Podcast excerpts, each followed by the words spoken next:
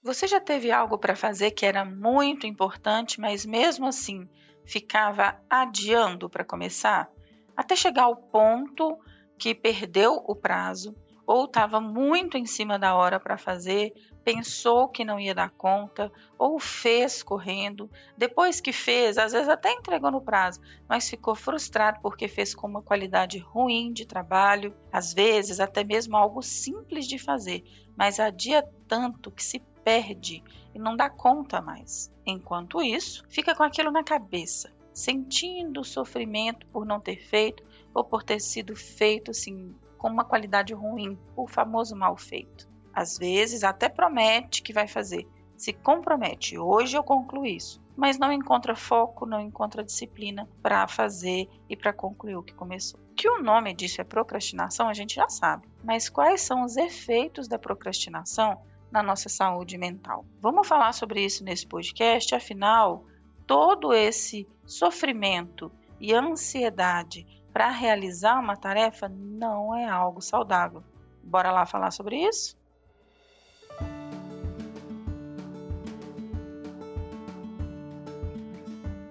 Olá, eu sou a Sheila, eu sou psicóloga, estou aqui para tornar a sua vida uma vida muito melhor, muito mais leve, muito mais feliz, com muito mais saúde mental e emocional. No episódio de hoje, vamos falar sobre os efeitos da procrastinação na nossa saúde mental. A sensação de adiar tarefas, prometendo a nós mesmos que vamos fazer isso mais tarde, que é uma armadilha que todos caímos em algum momento. No entanto, o que a gente deixa para lá, o que a gente ignora, são os efeitos profundos que essa procrastinação pode ter na nossa vida. Então vamos falar sobre o primeiro deles, o estresse e a ansiedade constante constantemente. A procrastinação ela serve como um gatilho para o estresse e para a ansiedade. O constante adiamento das tarefas a gente deixa para depois, mas vai carregando o fardo emocional daquilo, levando a esse estresse crônico que afeta negativamente a nossa saúde. À medida que os prazos se aproximam, a tensão aumenta, a cobrança começa, isso cria uma espiral de preocupação. O medo de não conseguir cumprir os prazos, a ansiedade associada a essas expectativas não cumpridas, que para algumas pessoas podem ser avassaladoras. Então, sabe aquela situação da, da chefe ou do chefe mandar mensagem perguntando: e aí, Fulano, como é que está essa atividade? Conseguimos encaminhar hoje para o cliente? Lembrando que hoje é o prazo. E aí a pessoa olha para o que ela fez e ela está longe de concluir. Isso é avassalador, um estresse que causa mal-estar, mal indigestão, indisposição, dor de cabeça e vários outros sintomas físicos, inclusive, tá?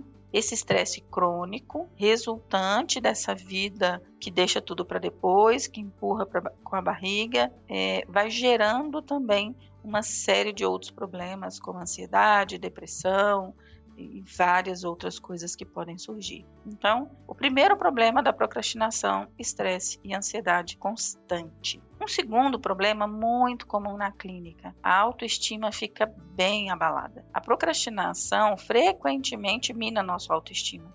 Quando a gente adia tarefas que a gente considera importante, que a gente até queria fazer, a gente começa a questionar nossa própria capacidade de cumprir com as nossas responsabilidades. A autocrítica intensifica, a gente evita as nossas obrigações e isso vai afetar a nossa autoimagem. É como se o tempo todo você dissesse para você mesmo, a partir dos seus comportamentos, que você é irresponsável, que você não tem compromisso com nada, que você não dá conta de concluir nada, e essa vozinha interna vai acabando com a sua autoestima. Essa sensação de incapacidade surge da procrastinação e pode ter um impacto duradouro, assim, de longa data na nossa autoestima. A negatividade que se resulta disso não se limita só às tarefas adiadas.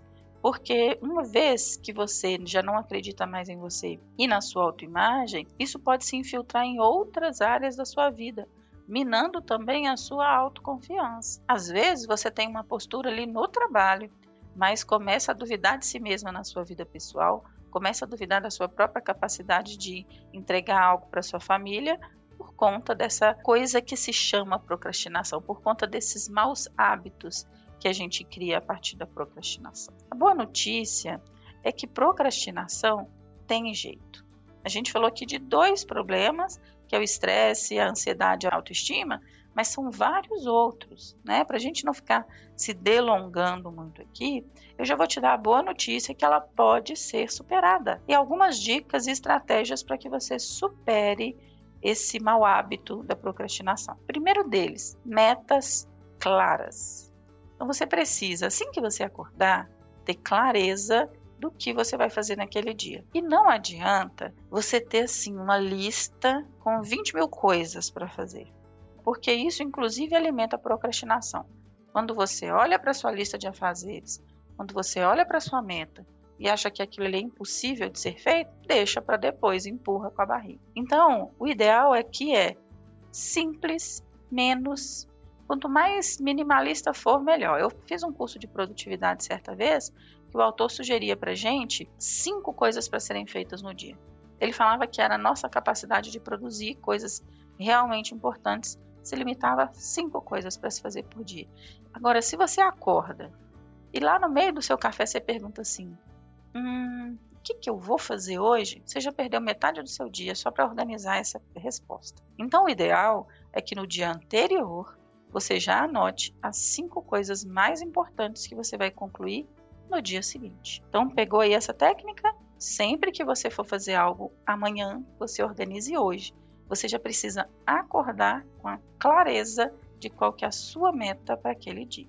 Segundo ponto, use técnicas de gestão do tempo. Então, quando a gente fala de método Pomodoro, você já ouviu falar? É um método em que a pessoa divide o tempo em blocos de alta concentração. Então, às vezes divide, olha, 25 minutos muito concentrado, 5 minutos de pausa. No meu caso, que as sessões duram em torno de 50 minutos, uma hora, é 50 minutos, uma hora, muito concentrado, e 10 minutinhos de pausa. Isso facilita entre uma atividade estressante e outra, você ter esse tempo de relaxar, de levantar, de se alongar, de respirar e levar seu foco criativo para outra tarefa. Então, o método Pomodoro, que se caracteriza por essas breves pausas entre as atividades, ele é muito eficiente, ok?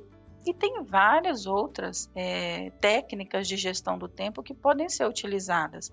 Por exemplo, eu falei aqui do planejamento diário. No dia anterior, você anota o que vai fazer no dia seguinte. Mas isso pode ser feito também assim, na sexta-feira à tarde, você fazer o planejamento da semana que vem. Às vezes o dia a dia é muito dinâmico e o planejamento diário se torna mais eficiente. Mas você vai usar o planejamento que funciona melhor para a sua rotina e para a sua atividade. O importante é planejar, o importante é ter uma execução com pausas para o descanso e já ter clareza do que tem que fazer naquele dia assim que você acordar. Você não precisa pensar naquilo, ok? Um outro ponto que ajuda muito a vencer qualquer hábito de procrastinação é identificar os gatilhos emocionais que são envolvidos na procrastinação aquilo que te faz procrastinar. Os gatilhos emocionais a gente pode chamar assim daquelas aquelas emoções que são disparadas quando você está diante de uma tarefa. Vamos pegar aqui um exemplo. Na sua atividade, você consegue pensar aquilo que você gosta mais de fazer e aquilo que você gosta menos de fazer. Consegue perceber? Dentro daquilo que já está aí no seu dia a dia. Olha, Sheila, eu gosto mais de fazer isso, isso, isso, isso. E gosto menos disso, disso, disso. Só de você saber o que gosta mais e o que gosta menos, já é meio caminho andado. Aquilo que você gosta menos, você vai precisar explorar um pouco mais. Por que, que você gosta menos? Porque é mais difícil, porque você tem menos conhecimento, porque leva mais tempo, porque é uma atividade bem diferente daquilo que você gosta. Às vezes você é mais parado e é uma atividade muito dinâmica, ou o contrário, você é muito é, é, dinâmico e a atividade é mais parada. Identifique o que você gosta mais o que você gosta menos e as emoções envolvidas nessas atividades. E aí você pode escolher, e essa é a grande virada, começar o dia pelo que é mais difícil. Exatamente isso. Quando você acorda de manhã, você está com a corda toda, que você está com a cabeça limpa, faça as atividades que você gosta menos. Faça as atividades que você tem menos apreço, porque assim você concluiu ela, o seu dia vai ficar muito mais leve e você vai ter aquele dia todo pensando: ah, o meu dia agora vai ser de boa, porque eu tenho aqui as atividades que eu gosto mais. Agora imagina o contrário. você acordou, fez ali as atividades que você gosta mais e ficou procrastinando o dia inteiro, empurrando com a barriga as atividades que você gosta menos. Por isso, muitas vezes, a gente perde o jogo na hora de produzir. Segredo é identifique os gatilhos emocionais, o que você gosta mais, o que você gosta menos, o que que te dispara motivação, realização, o que que te dispara tédio, desânimo e comece o dia pelo que é mais difícil, ok? Um outro ponto, estabeleça hábitos saudáveis. Você vai precisar de rotina, tá? É, que inclui tempo para as tarefas positivas, que inclui tempo para as tarefas desafiadoras.